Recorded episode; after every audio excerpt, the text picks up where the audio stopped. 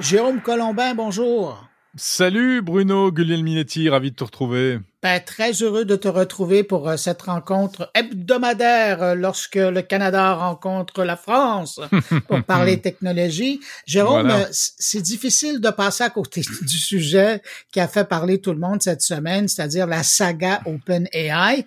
T'en retiens quoi, toi, qui ont Incroyable. Incroyable. Moi, je suis estomaqué. Euh, en effet, écoute, ça a secoué le monde de la tech hein, euh, depuis la semaine dernière. J'en ai parlé euh, dans mon podcast un peu avant qu'on se parle là maintenant. J'en ai fait un édito même cette semaine pour, en fait, dire que moi, ce que je retiens le plus, il y aurait tellement de choses à dire. Il y a l'aspect business, il y a l'aspect innovation, etc. Moi, ce que je retiens surtout, c'est que je trouve que ça donne une très mauvaise image en fait de OpenAI et au-delà, je trouve que c'est pas à la hauteur des enjeux de l'intelligence artificielle. C'est-à-dire que on, dit que l'IA c'est vraiment une révolution euh, à tout point de vue, qui va impacter nos vies. Euh, on sent qu'il se passe quelque chose de très très grave, qu'il faut euh, prendre nos responsabilités, qu'il faut de l'intelligence, de la sagesse, il faut réglementer, il faut faire attention. Et eux, ils sont là, ils s'écharpent pour des trucs qui visiblement sont un peu des, des querelles d'ego. Il y a certainement aussi des histoires de fric.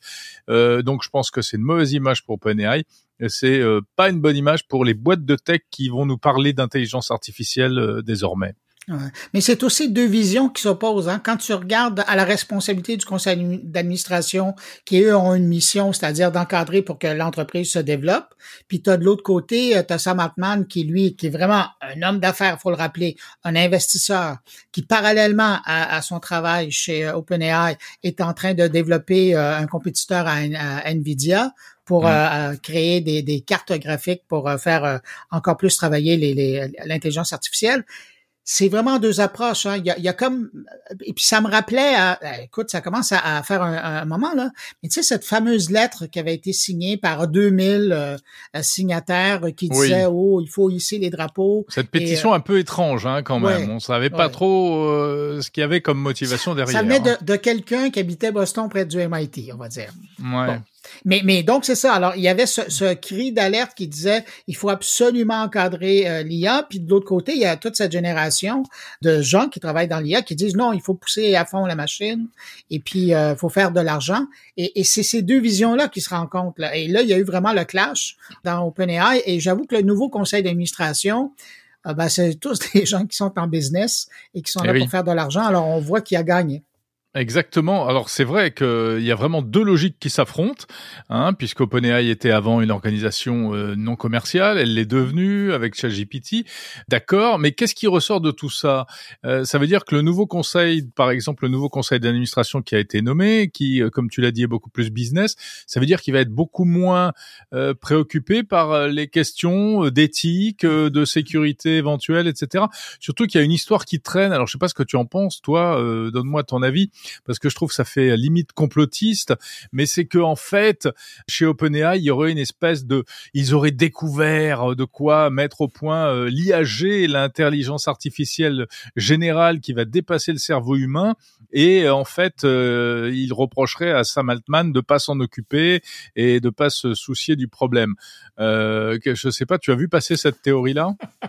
Ouais, je l'ai vu oui, ça te fait rire, moi ben aussi. oui, mais ben, ben, ça fait rire, c'est sûr, parce que c'est toujours le monstre qui, qui, est dans le garde-robe et qu'on verra jamais. Mais, euh, mais, en attendant, ils sont en train de, de, de plancher sur euh, GPT-5 et, euh, et lui déjà va être plus euh, plus performant que GPT-4. Bon, euh, c'est normal avec l'appellation, mais de, de ce qu'on a des échos des gens qui travaillent là-dessus, euh, déjà ça va être impressionnant. Mais on n'est pas rendu au scénario où on va voir quelque chose sortir et Joe au lendemain va prendre le contrôle du monde. Là. On n'est pas rendu là, sauf que hmm. avec cette guerre. Ou alors il nous cache quelque chose. Oui, bien sûr. ça serait la suite la semaine prochaine. Mais, mais, avec le nouveau conseil d'administration, moi j'avoue que je le trouve peu rassurant parce que c'est quand même leader dans le domaine, on s'entend. Alors, je trouve ça peu rassurant par rapport justement au développement de l'IA euh, dans un contexte éthique et, responsable. Ça, ça vient vraiment de prendre la porte. Euh, et je sais pas où on va les retrouver. Exactement. Voilà. Ben, on, donc on est d'accord. C'est ça. C'est que c'est l'éthique qui risque d'en prendre un coup. Il y a aussi un autre effet, c'est les concurrents qui vont profiter de ça. Moi, j'en ai parlé là, dans mon podcast cette semaine. Euh, ben, le, notamment le concurrent Claude qui euh, ah reprend du poil de la bête. Claude 2, Claude 2.1 même. Ouais, exactement. Voilà, c'est pareil en France. On a une startup qui s'appelle Mistral, qui également a développé un modèle en open source et qui essaie de surfer un peu là-dessus et qui, qui du coup euh, ça, ça, ça c'est bénéfique pour elle. Et moi, je trouve aussi que ça peut être une, une leçon pour, tu sais, la semaine dernière, je te parlais de QTI, cette initiative française, euh, avec, euh, initiée par Xavier Niel, mhm. qui est un peu une OpenAI, un OpenAI à la française, mais l'OpenAI d'avant, c'est-à-dire c'est une fondation à but non lucratif, pas question de faire une entreprise, pas question de faire un produit marchand, c'est la recherche pour la recherche, c'est philanthropique, etc. Et quand on voit ce qui se passe aujourd'hui avec OpenAI, ben on se dit mais est-ce que demain euh, il peut arriver la même chose, par exemple pour un QTI ou pour d'autres en fait. Ouais, mais j'avoue que puisque c'est français, j'imagine que ça va être hyper réglementé, hyper pas contrôlé. on n'est pas comme ça. Non, pourquoi? Pourquoi on n'est pas du ah, tout comme ça? Je me suis trompé de pays. non, non, mais j'avoue qu'ils ont un contexte législatif, euh, les, Français qui travaillent là-dessus, qui n'a rien à voir avec euh, le, Far West. Ah, pas encore, pas encore. Non, pas, pas, Enfin, pour l'instant, c'est encore assez open. Hein. On a le, euh, voilà, on a le, le AI Act européen qui est en préparation.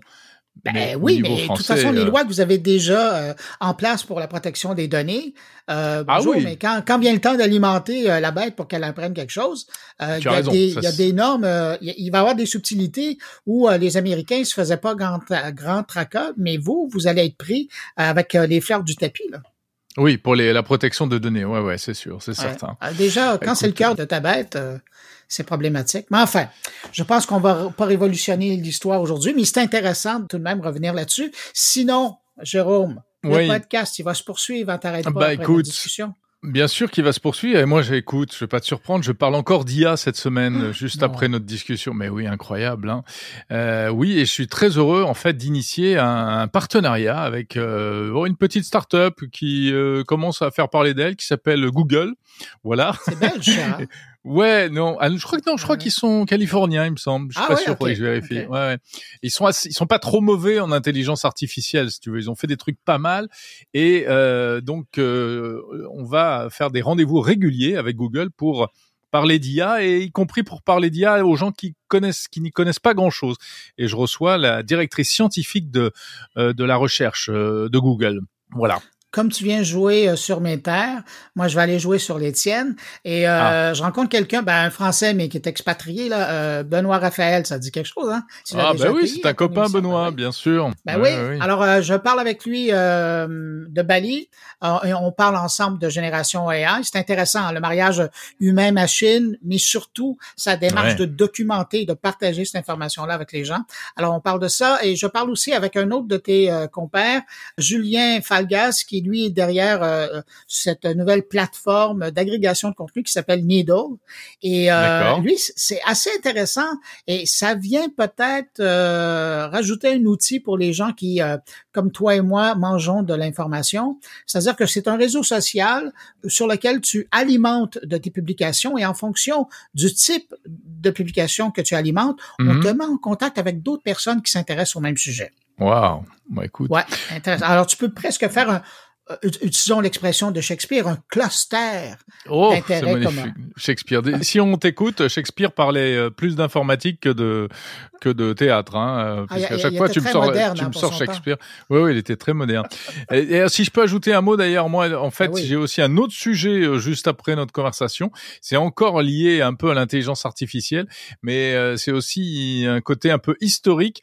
Je j'ai rencontré et donc je propose à mes auditeurs une grande discussion avec un un historique du numérique en France qui s'appelle Jean-Noël Tron, qui a été conseiller euh, notamment de Lionel Jospin dans les années 90 lorsqu'il était Premier ministre. Et c'est l'entrée de la France dans la société de l'information et il était vraiment euh, dans euh, à l'origine de tout cela. C'est lui qui avait écrit le fameux discours d'Ourtin.